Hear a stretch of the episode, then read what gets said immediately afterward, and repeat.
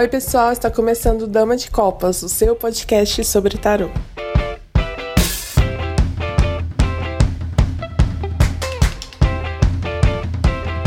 Oi, pessoal, estamos aqui mais um episódio do Dama de Copas. Eu sou Thaís Camargo. Eu sou o Manuel J. Santos. Eu sou o Júlio Soares. E eu sou a Kelma Maziero. Olá, pessoal! Estamos de volta com mais um episódio do Dama de Copas, o seu podcast de tarô. Hoje a gente vai lidar com uma questão que traz sofisticação para o nosso vocabulário como cartomantes. É, é, comum a gente pensar que cada carta possui determinadas palavras que lhe são exclusivas. Entretanto, quando a gente se vê, quando a gente se depara com determinados temas, cartas diferentes podem dialogar naquele tema e cartas que são parecidas podem dizer coisas completamente diferentes para a mesma pergunta. Então, hoje a gente vai falar um pouquinho sobre como que o enunciado concretizado na leitura pode dar ou não sentido para uma ou outra palavra-chave que a gente aprende no livretinho que pertence a outra carta.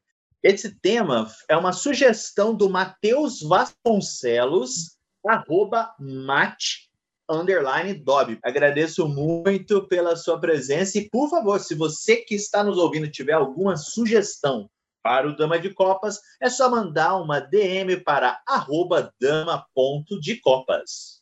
Isso, foi uma sugestão dele, ele sugeriu sobre os arcanos é, de mudança, né? Mas acabou que a gente falou assim, nossa, tem muito mais coisa para a gente falar em cima desse assunto, né? Então vamos pegar, é, é, abrangir um pouco mais dessas das cartas que ele sugeriu e para a gente falar como um todo, porque né, foi, surgiu do termo, do termo mudança, mas quando a gente vai olhar dentro do contexto, como o Manu trouxe na introdução, a gente vai ver que várias outras cartas, né, além de morte, de torre, de julgamento, podem falar também dentro desse âmbito, né? Esse tema é um tema muito legal da gente falar, porque a gente provavelmente vai começar, vai partir de um ponto e vai parar num ponto do outro lado do, da montanha. É? Então, para a gente que faz o podcast, isso é uma das coisas mais legais, na verdade, né? É quando a gente consegue trabalhar em cima desse tema, não criando verdades absolutas, mas abrindo espaço aí para reflexão. Essa questão, por exemplo, que o, o Matheus trouxe das mudanças, é uma questão que é, eu, sempre, eu sempre digo, se a gente colocar o termo mudança em todas essas cartas, ou todas as cartas que eventualmente possam falar de mudança, dependendo do jogo, a gente vai usar uma coisa só, vai falar uma coisa só e não vai conseguir sair desse, desse disco riscado, né? Então, por exemplo, você tem no mesmo jogo a roda, a morte, a torre, o julgamento e o mundo ferrou um jogo com Aí você cartas. chora, né, também. Exato. Com esse jogo. O que, que eu vou fazer? Né? Da onde que eu vou partir? Que, que enfim, né? Então, é, é, eu, eu, na minha concepção, é interessante entender que a mudança ela faz parte de determinados arcanos ali do pano de fundo, mas ela pode aparecer também em outras, em outros contextos. Não, né? Por exemplo, a pessoa precisa mudar desesperadamente, ela precisa mudar e sai o imperador para ela, isso não significa que eu vou decretar, que eu vou decretar para essa pessoa, ah, você nunca vai mudar, você não pode mudar, o imperador diz para você não mudar porque ele é rígido. Aqui é eu tenho que mudar, eu não tenho outra alternativa, se eu tivesse teria saído enamorados, eu não tenho outra alternativa, eu preciso mudar. Como eu vou mudar? Aí a gente vai trabalhar essa questão dentro do arcano que está ali representado, né? Então, isso é um ponto. O termo mudança. Oi. Deixa eu só pegar esse ponto seu que você, tipo assim, você chutou uma bola pro gol, quero cabecear de volta. você colocou aí essa questão do imperador, que foi genial. Eu não tenho escolha, ou seja, algo muito mais intenso ali sai uma carta que me coloca, que me colocaria num dilema. Só que veja, você fez um ato agora que é extremamente sofisticado. Você mudou a pergunta. Você sai do tem o que e fala para como que. E ao trocar a pergunta que você faz para a carta, você pode alterar completamente a leitura e ampliar as possibilidades de resposta. Às vezes, o problema do arcano está em você fazer sempre as mesmas perguntas para ele. Sim, Aham. sem dúvida. E, e, e, é justamente essa essa essa percepção, né? Essa, esse entendimento que vai facilitar, porque é, é, é bem isso. A pessoa vem e fala: eu preciso mudar. E o que o tarô me diz? E aí sai o imperador, sei lá, sai a papisa, sai o eremita, a gente já sabe que assim, não são as melhores circunstâncias, não são as melhores condições, mas aqui a gente não está falando de uma opção. Então, o termo mudança, por exemplo, como o Matheus trouxe, é um termo que estará provavelmente presente em quase todos os jogos, porque senão a pessoa não viria jogar tarô. Ela vai vir jogar tarô porque ela está com algum perrengue, porque ela está com alguma questão que precisa mudar, ou que ela precisa mudar, ou que alguém. O que a gente vai fazer é entender os níveis dessa mudança e buscar termos que nos permitam ampliar as explicações. E isso que é você colocou é, é genial, por quê? porque aí a gente, a gente sai um pouquinho do, do contexto que o Matheus propôs e pensa no momento em que a gente constrói a leitura, que é isso que eu estou encantado com a sua fala. Que eu tenho que saber tirar da leitura o que é essencial para mim. Então, eu particularmente digo, as pessoas que veem a leitura com esse desejo é, visceral de mudança, raramente tem cartas de mudança no jogo elas vão ter os pontos aonde elas precisam estruturar, ou seja, ela quer dar um salto, mas não tem um chão firme. O jogo vai vir no encontro de, de como localizar esse chão firme. Se eu não tiver essa, essa, essa percepção e eu seguir a pergunta da forma como ela é formulada, eu vou ter problemas. Se eu olho para o baralho, se eu enxergo essas cartas como uma narrativa que me ampara no melhor futuro possível, e eu olho aí a, a partir disso para a pergunta, eu tenho condições de reajustar os pontos nos quais a proposta do cliente não, não coaduna com as perspectivas que se delineiam no jogo. Então, assim, ok, a pessoa quer mudar, eu preciso de mudança, é, eu quero mudar de país, eu quero mudar de casa, é um quero, eu tenho que mudar de casa, é outra coisa eu gostaria, é outra coisa. O jogo vai me dizer, na verdade, que cenário que se apresenta. Eu gostaria de me mudar de casa, mas isso aqui é imperioso nessa mesa. Ah, eu não, eu tô feliz nessa casa, mas demonstra que aqui você não tem um caminho que é tão confortável como você gostaria. Tem problemas aqui. Ou eu tô afim realmente de mudar e o jogo se alinha com isso. Então vamos ver quais são as possibilidades de fazer isso de forma mais rápida e fácil. Então, não é uma concordância tácita também com a pergunta, é a capacidade de elaborar e reelaborar a pergunta a partir do contexto da mesa. A mesa que responde, não é a, a o entendimento da pergunta é o início da interpretação, mas não é definitivamente o fim disso. Eu primeiro entendo o que a pessoa quer, eu olho para a mesa, elaboro os pontos aonde há é, questionamentos, dificuldades, nós retomo essa conversa, retomo para a mesa, e quando o, o, o, testemunho se constrói, aí sim eu ofereço ele para o cliente. Olha, temos tais, tais, tais fatores favoráveis, temos tais, tais, tais fatores desfavoráveis. A perspectiva mais coerente dessa narrativa é essa. Então, eu te sugiro, a partir desse jogo, tal ponto. Eu tenho a, o diagnóstico, eu tenho o enredo, eu tenho o testemunho, eu tenho a afirmação e o aconselhamento. Então, o processo é muito mais intenso do que só ler a palavra-chave no livretinho. E eu sou favorável à palavra-chave, só quero dizer isso. É, eu acho que o problema não é a palavra-chave, né? O problema é a gente se fixar só nisso. Porque o intuito da palavra-chave não é a gente fazer uma leitura é, com ela, né? Utilizando só é, somente elas. E sim, né? A palavra-chave, o que, que é? Aquela chavinha que você vira e que você abre um leque de opções, né? Então é aquela palavra que te puxa outras. Então é para isso que a gente utiliza as palavras-chave e não você fechar. Ai, roda é mudança, morte é mudança, torre é mudança, julgamento é mudança. Só isso? Né? Mas que tipo de mudança ela é? Como ela atua? Sabe? Quais são as, as influências que causam ou não essa mudança? E aí tudo isso contribui né? Então, imperador então, não é mudança, imperatriz não é mudança, papisa não é mudança. Carro não é mudança, né? É. Então, é, é, é, essa questão da gente abrir, né? A gente estava até conversando antes da gente começar a gravar, a gente sempre fica filosofando aqui sobre o tema, né? e a gente estava falando justamente sobre isso, que muitas vezes a gente atribui palavras a arcanos e a gente esquece que outros podem ter esse significado também, dependendo do contexto, da pergunta, da vida que é, da vida do consulente no momento, né? Então, o carro pode ser mudança, estava até falando da questão da justiça, pode ser uma mudança de status, né? Uma atitude que eu tome que gera uma mudança, né? Então, assim, não é porque é uma carta que a gente fala que é, é olha para ela e fala, ah, é uma carta parada, né? Que não tem movimento, que ela não pode trazer mudança. Ela pode, por exemplo, simbolizar uma separação, um divórcio, isso não é uma mudança, né?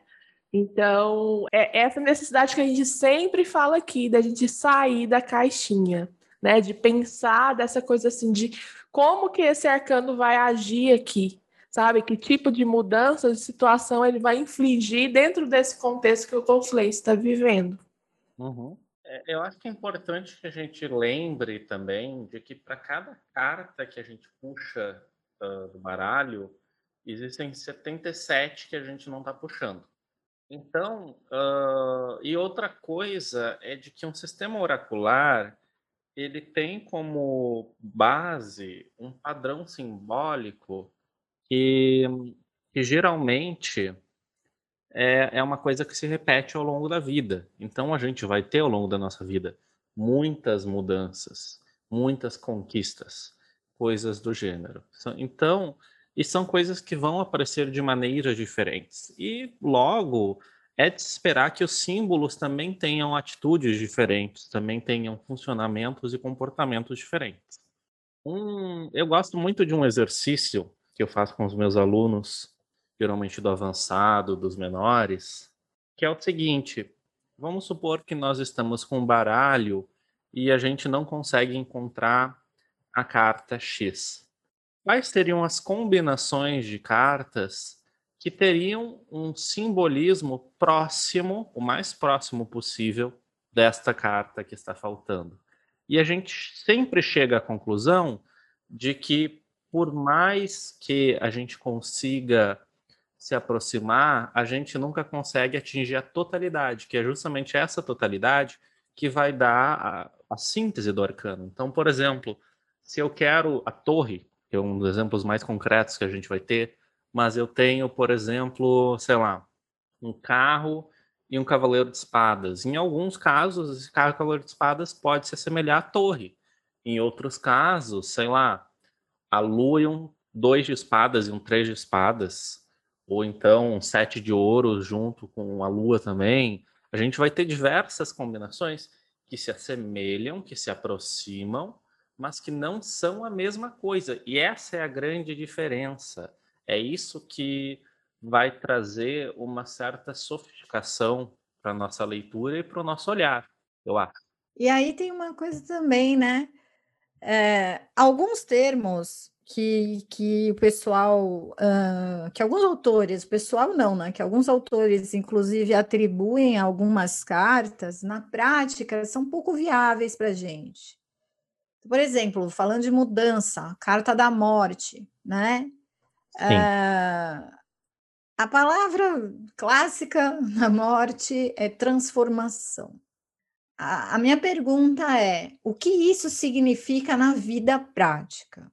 Exatamente. Então, alguém chega para você, tá lendo o tarô para você, e fala assim: olha, no seu trabalho tem a carta da morte. Isso significa que vai acontecer uma grande transformação.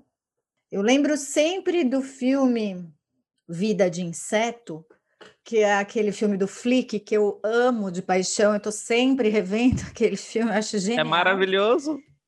Não é amo. é genial. e que tem aquele mágico do circo, que sempre que, que tem um, é uma caixinha de uma comida japonesa vazia, onde ele faz o gabinete da transformação.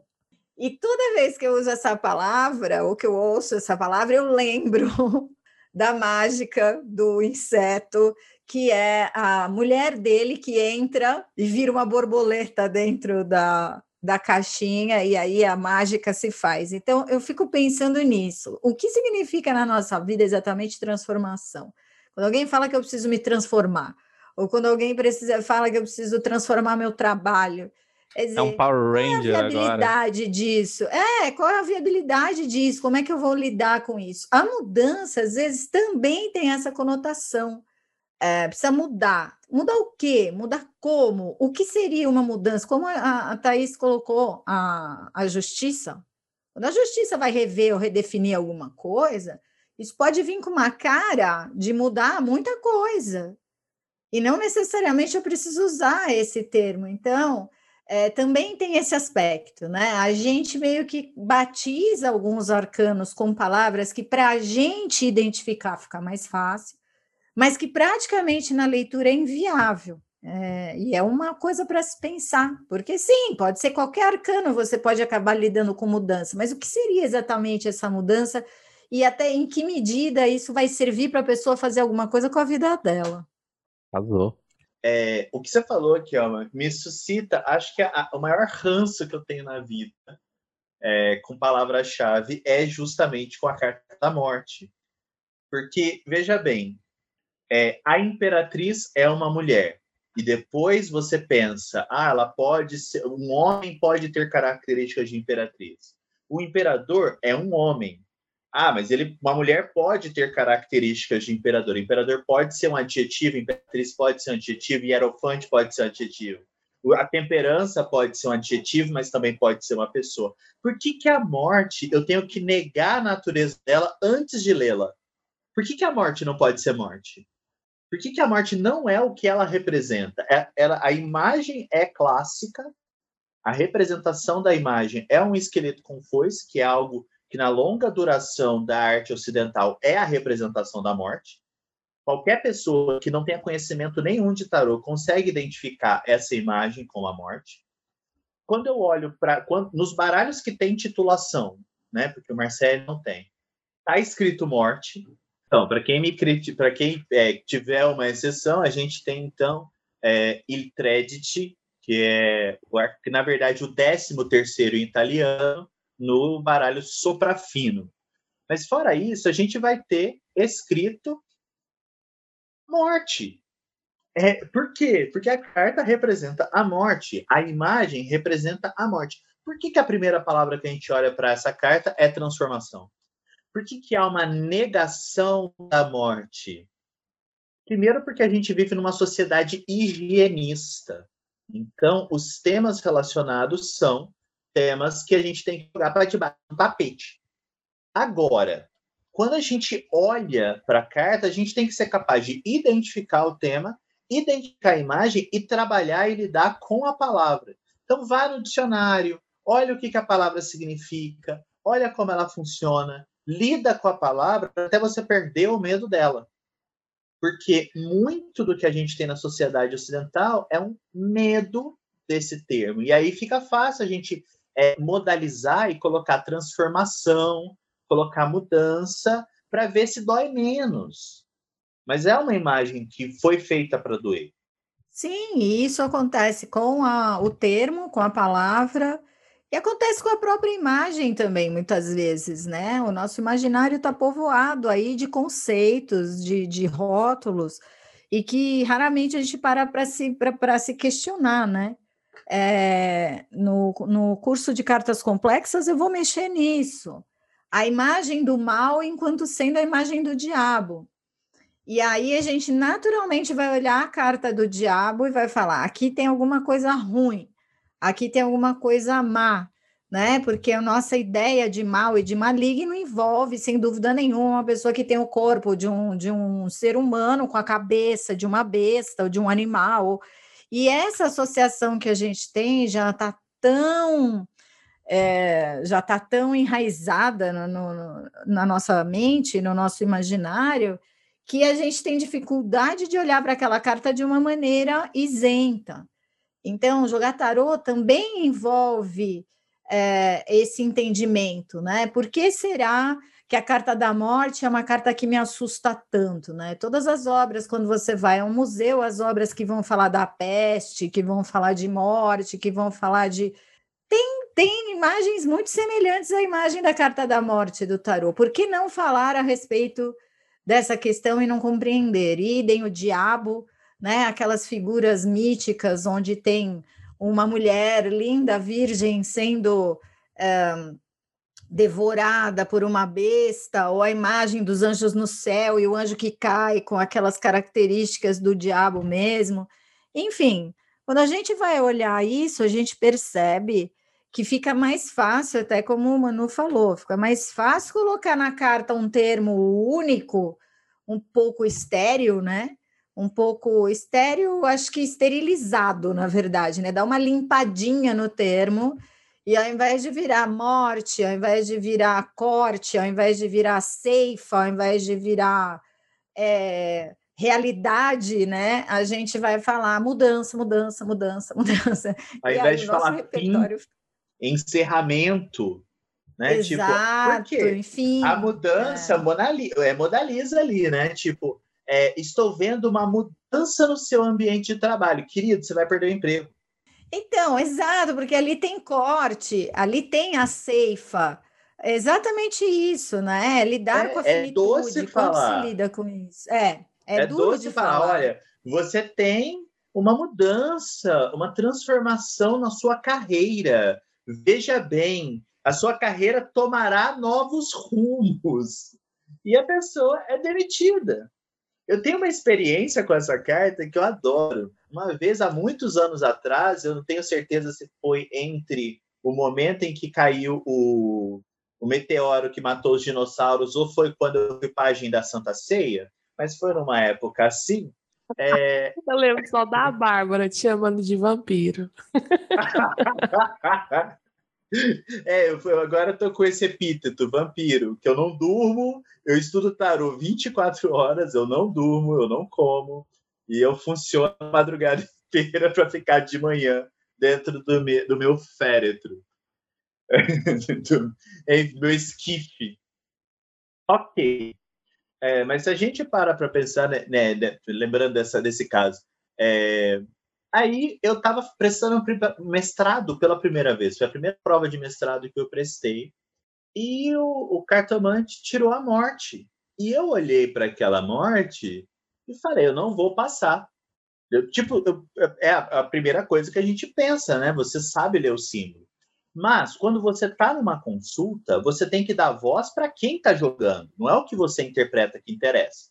Então, ele falou assim: não, você tem que se dedicar mais, você tem que se aprofundar mais, você pode melhorar é, é, a sua leitura das obras básicas e tal. Beleza. Eu fiz tudo isso, virei noite, me, sabe, me, me joguei naquela previsão e claro que eu não passei. O problema foi quando eu fui atrás dele.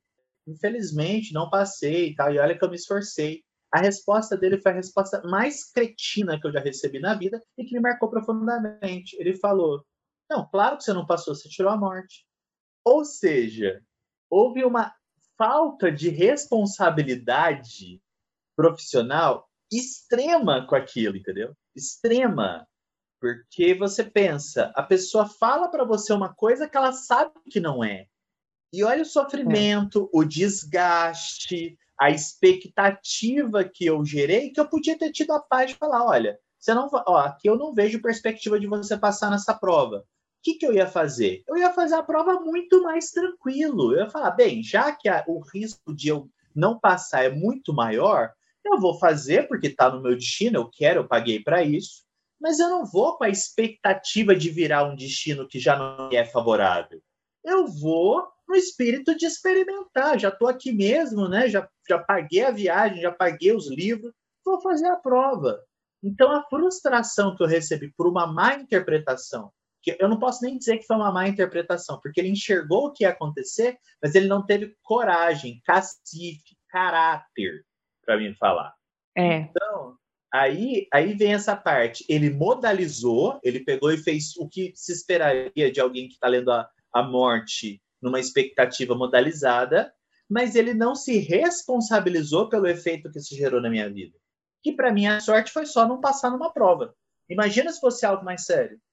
É, é aí você tem duas, dois elementos, né? Você tem o elemento da pessoa que vê e não fala, e aí me remete muito à percepção de que, assim, óbvio que não dá para a gente, como a gente já mencionou aqui, inclusive, óbvio que não dá para você virar e falar, ih, lascou-se, se ferrou, larga a mão. Porque aí a gente está cometendo um sincericídio estúpido, mas ao mesmo tempo então, vai lá trabalhar para aprender a falar o que tem que ser falado. Fala o que tem que ser falado, mas aprende a falar o que tem, falado, tem que ser falado, né? Não, não esconde informação.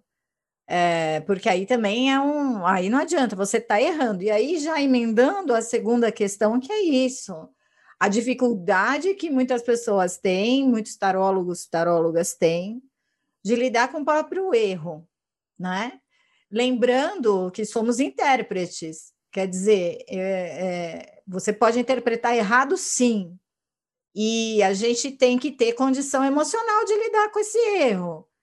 Então, ó, por exemplo, quando você volta e fala, então, meu chapa, não passei, a resposta é: olha, quando eu interpretei para você, eu realmente não li a morte como sendo um, uma possibilidade 100% negativa de você não passar.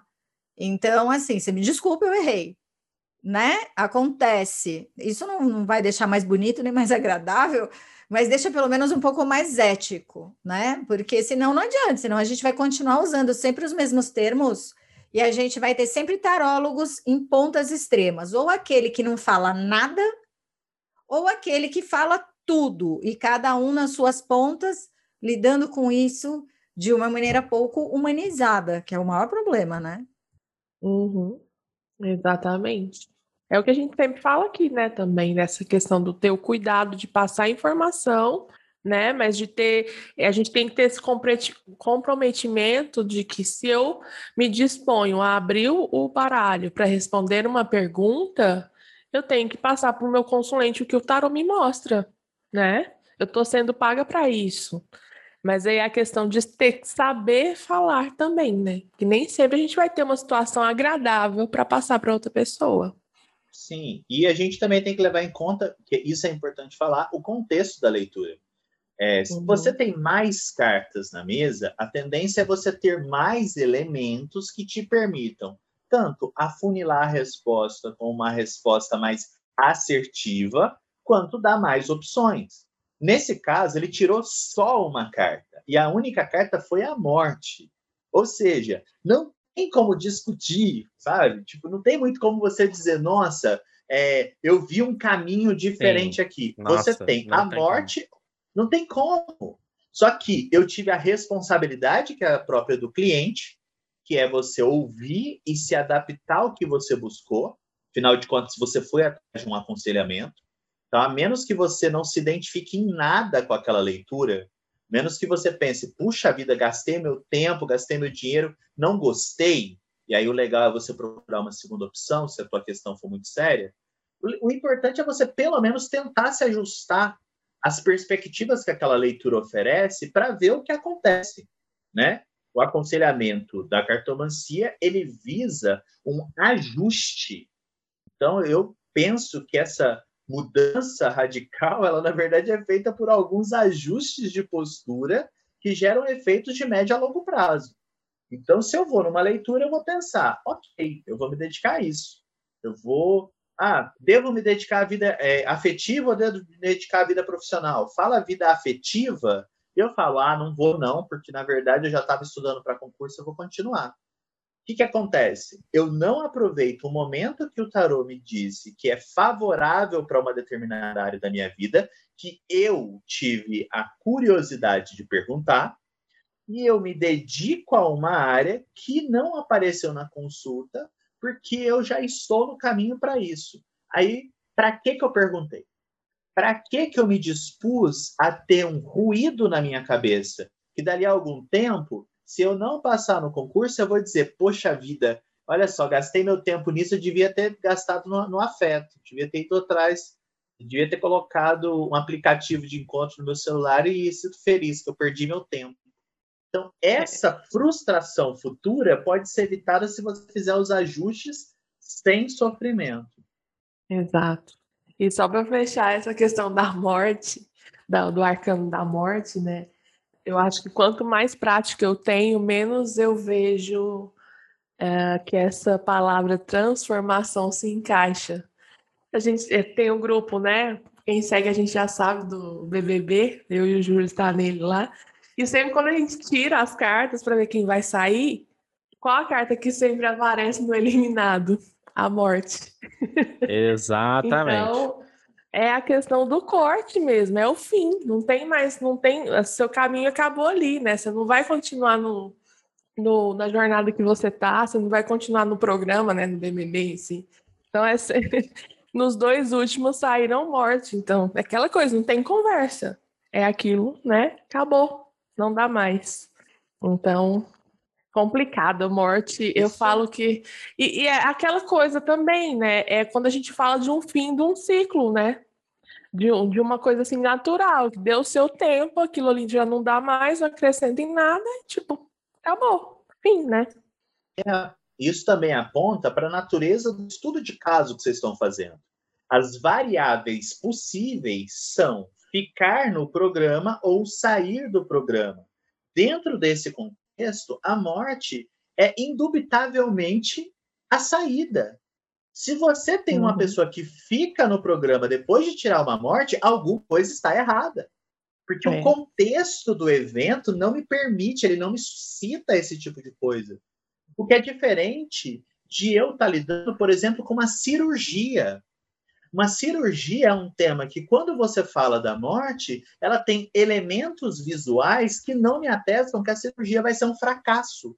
Só me atestam hum. que a cirurgia vai acontecer, que ela vai ser invasiva, que ela vai deixar sequela, que ela vai gerar um, um período de convalescença complicado. Então, assim, mas não me atesta a morte. Exato. Eu preciso de mais cartas para falar sobre isso, porque a pergunta e a situação na qual essa pergunta foi feita exige uma lâmina, e a lâmina é um dos elementos da morte. Se um dos elementos da carta dialoga com aquilo que está sendo perguntado, eu tenho que tomar cuidado para não determinar que o total da lâmina responda. Só que isso é algo sofisticado para ser feito, e é nesses momentos que a gente foge, que a gente escapa, que a gente transcende o livretinho. Que a gente vai além, que aí é a situação dada que me permite pensar diferente. Então, você pensa, uma pessoa pergunta sobre uma cirurgia, você vê a morte, você vai falar que a pessoa vai morrer? Não tem contexto. Não tem contexto. É, é, a pergunta não foi essa. A pergunta foi o o sucesso da operação ou as consequências da, da operação, ou se deve ser feita a operação. E nesse sistema, dentro desse universo de questões, dentro desse, dessas possibilidades de interpretação, a morte vai estar atuando como um elemento catalisador das informações de outras cartas. Exatamente. E aí a gente estava falando de, dessa coisa de fim, né, de corte, e aí eu me lembro da torre, né? Eu passei por uma situação de torre, final de 2019. Eu acho que eu não vou esquecer isso nunca mais, né? Porque é aquela coisa. Tirei o jogo, né? Saiu torre lá, falei assim: opa, né? O que, que será essa bendita torre? Vou me preparar, né? Ficar preparada, porque quando acontecer, eu vou saber lidar com, com a questão. E tipo assim, é torre. a gente não consegue lidar, né? Não é uma coisa assim, é difícil, né? Desestrutura, abala, mexe. Então, e em todos os sentidos, né? No, desestrutura no mental, no emocional, então é aquela coisa assim que desmorona na sua cabeça e você fica assim, meu Deus, o que que tá acontecendo, né? E nesse caso, assim, dependendo, né? Tô falando do contexto que eu, que eu passei, é, eu vi o quanto que a torre uh, pode se pode né, ser um pouco mais cruel que a morte, no sentido de que você não tem controle nenhum. Por mais que você se prepare, você não vai conseguir lidar com aquilo dali, né? Foi o meu caso. Estou falando pela experiência que eu passei. Então, e é aquela coisa também que não sobra nada, não fica resquício de nada para você tentar resolver a situação. E, gente, eu falo assim que eu não desejo torre nem pro meu pior inimigo, viu? Porque é complicado. Complicadíssimo. É, mas, mas, é muito louco mesmo, porque aí a gente vai ter um elemento subjetivo que envolve essas cartas de mudanças. É engraçado porque a gente volta para aquilo que eu estava falando das cartas complexas, entendeu? As dúvidas a respeito da imperatriz, do sol, da estrela são poucas, porque supostamente são cartas que, que dão anuência, são cartas que assinam embaixo dos nossos desejos, são cartas que topam qualquer coisa que a gente faça, que dizem, ai, tá tudo bem, ainda que a gente saiba na prática que não é bem assim. Mas uhum. no imaginário das pessoas a coisa vai nesse nessa direção, né? Quando a gente está trabalhando cartas de mudança, a gente tem sim que partir do, ponto, do, do, princípio de que se é mudança, não é confortável. Uhum. E, e, e se não é confortável, não há controle. Então, quem vai buscar muitas vezes o tarô por conta de tentar controlar situações, pessoas, emoções ou e saem cartas assim, o nosso trabalho vai ser muito mais lidar com a resistência dessa pessoa que está lá em, em, função de um controle, da necessidade de controle, do que de lidar com aquela coisa. Porque a mudança implica necessariamente em desconforto, e a mudança exige da gente, e sem, sem, sem espaço para erro, resignação. Não é à toa que depois das cartas de mudança sempre vem uma outra carta que vem ou equilibrando, ou sustentando, ou segurando a onda. Então, você tem lá uma, uma, uma roda, seguida vai ter uma força que fala: opa, pera, vamos tentar segurar o movimento louco do destino e depois da morte a gente tem uma temperança que fica ali tapando o sol com a peneira, falando, não, calma lá, a gente também não precisa exagerar tanto, e que depois da torre vai ter uma estrela, é, que depois do julgamento tem um mundo. Então, é, é, são questões, por isso que eu sempre digo que o tarô ele é um ponto de partida, mas é fundamental que a gente entenda o ser humano a partir dessas, dessas orientações que o tarô dá. Então, se falando de mudança, não tem muita conversa. Vai ter desconforto, ponto número um. Ponto número dois, só rola é, como tem que rolar se você não resistir, se tiver resignação. Então, é, independente da carta, o que a carta só vai falar é como que vai acontecer essa mudança se vai ser cruel, se não vai ser cruel, se vai ser de repente, se não vai ser de repente, entendeu? Se vai dar um tempo para você sair correndo ou não, a maioria das vezes não dá. E não adianta, não é o tarô que é ruim porque a gente fala isso. Na realidade, a vida é assim. Se você não jogar tarô, vai acontecer do mesmo jeito. É, não adianta, não tem, não tem para onde correr, né? Se ficar, como disse, se correr o bicho pega e se ficar o bicho come. Então. Exatamente. E aí a gente tem que pensar nessa ideologia contemporânea, que inclusive, ao meu ver, eu posso estar equivocado, mas eu já estou vendo essa ideologia caindo por terra. Isso é, é muito anos 90, eu estou vendo isso cada vez mais frágil, que é essa coisa do pense fora da caixinha, saia da sua zona de conforto, seja seu próprio mestre, seja seu próprio é, caminho, seja empreendedor. E isso está começando a cair por terra, por quê? Porque naquele momento que está todo mundo é, parecendo os 300 de Esparta, e vamos fazer, vamos fazer, eu quero ouvir o grito da galera, parece legal, mas eu quero ver ser legal naquele dia que você tiver que acordar e você estiver doente, e você não tiver ninguém por você. É legal a narrativa continua, você continua escutando os 299 de Esparta gritando com você, ou você percebe o quão sozinho você está? Eu quero que você tenha essa narrativa empreendedora, vencedora, acabou com tudo, no momento em que você perceber que você não tem ideia, que aquilo cansou na tua vida. E quando você cansa, como é que você muda de ideia sozinho?